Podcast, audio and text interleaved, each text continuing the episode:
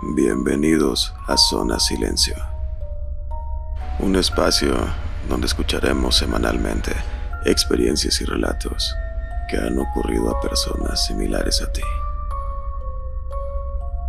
Sube tu volumen o colócate tus audífonos.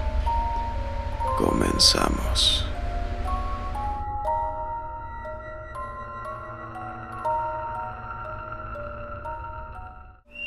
Hombre de los sueños. En enero del 2006, un psiquiatra de Nueva York recibió en consulta a una de sus pacientes como un día cualquiera.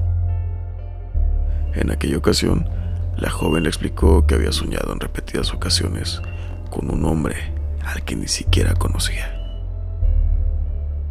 Tenía una calva incipiente, las cejas muy gruesas y los labios extremadamente finos en especial el superior. Mientras oía la descripción, el facultativo dibujó el retrato del sujeto. No le dio mayor importancia y lo dejó sobre la mesa.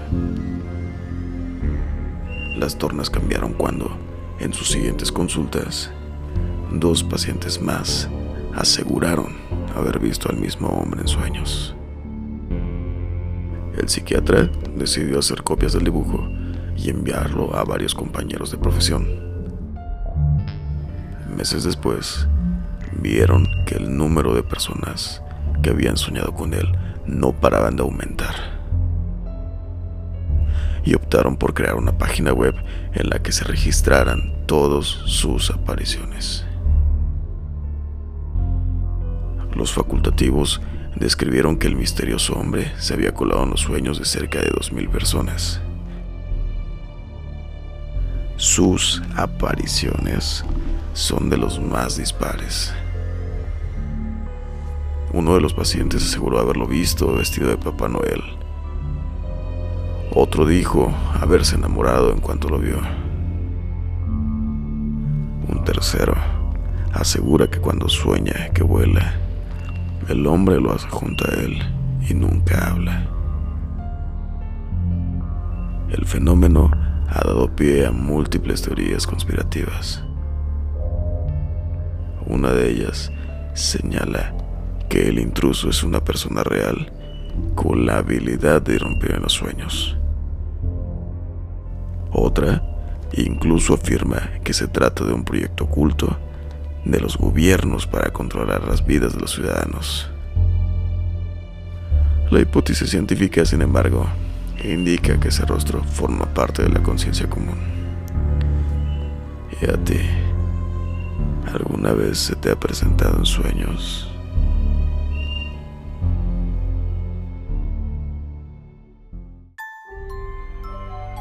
Kuchisake Ona. El profesor de matemáticas les había puesto un examen sorpresa a última hora y la clase había terminado más tarde de lo habitual. Las sombras ya cubrían las calles de Tokio, cuando las gemelas Sakura y Keiko emprendieron el regreso a casa. Iban hablando animadamente, y apenas, sin pensarlo, torcieron por una calle angosta para cortar el trayecto. Ya habían avanzado algunos metros cuando repararon en la escasa iluminación del lugar y se dieron cuenta que eran las únicas transeúntes por ahí. De improviso, una mujer salió de entre las sombras de un portal y empezó a andar hacia ellas.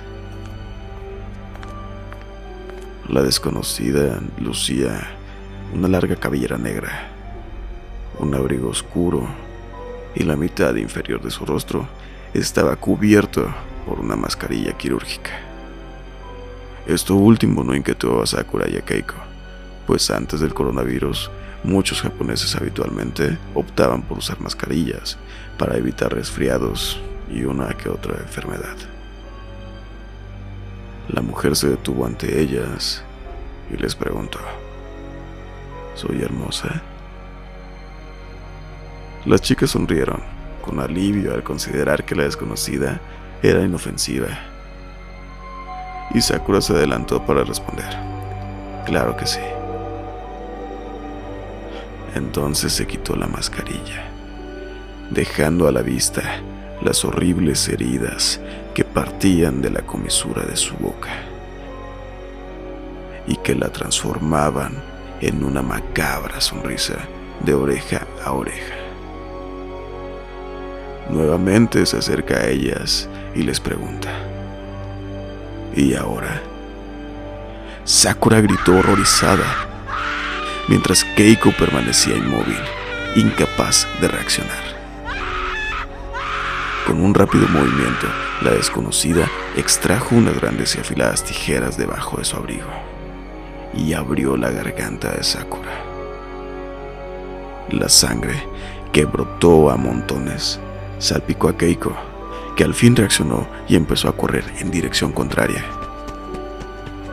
Pero aquella mujer se materializó frente a ella y volvió a hacerlo cada vez que Keiko intentaba evitarla y escapar. Y volviendo a ella, le preguntaba, ¿soy hermosa? Desesperada, Keiko decidió contestarle afirmativamente. El espectro entonces le dedicó la mueca más macabra y metió las tijeras en la boca de la chica, cortándole la comisura de los labios y la carne de las mejillas, dibujando entonces en su rostro una sonrisa sangrienta tan terrorífica como la suya. ¿Y tú qué harías si se te aparece por la noche mientras caminas en la calle a solas? ¿Cuál sería tu respuesta?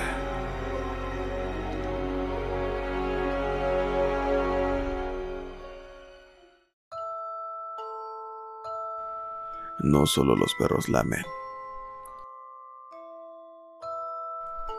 El día en que Sophie cumplió nueve años, sus padres le regalaron un cachorro llamado Rocky. Era un pastor alemán muy cariñoso y juguetón, que enseguida cautivó a la pequeña.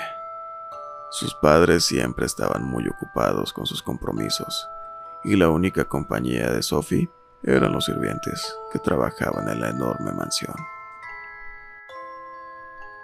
Sin embargo, todo cambió con la llegada de Rocky. Niña y perro se hicieron inseparables. Rocky creció rápidamente y se convirtió en el guardián más fiel, por lo que Sophie se sentía salvo junto a él. El perro dormía junto a la cama de la pequeña, sobre la alfombra.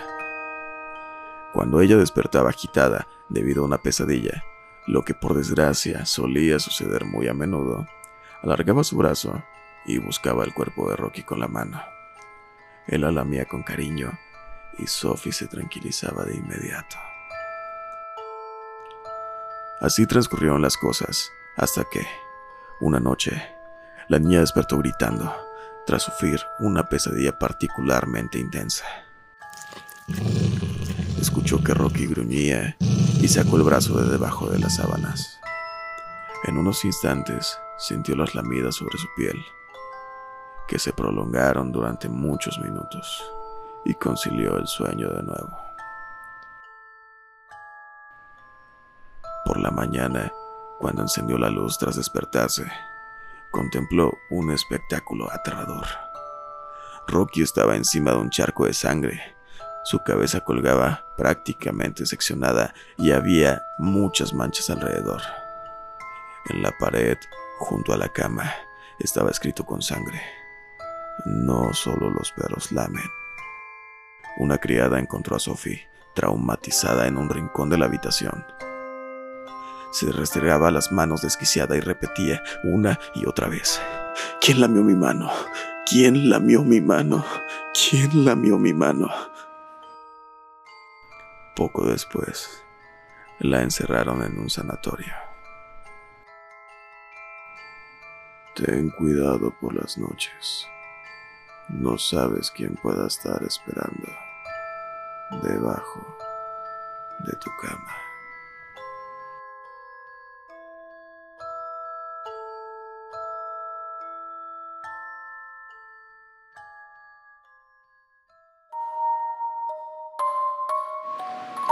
En contactarme si tienes algún relato que te gustaría que saliera aquí.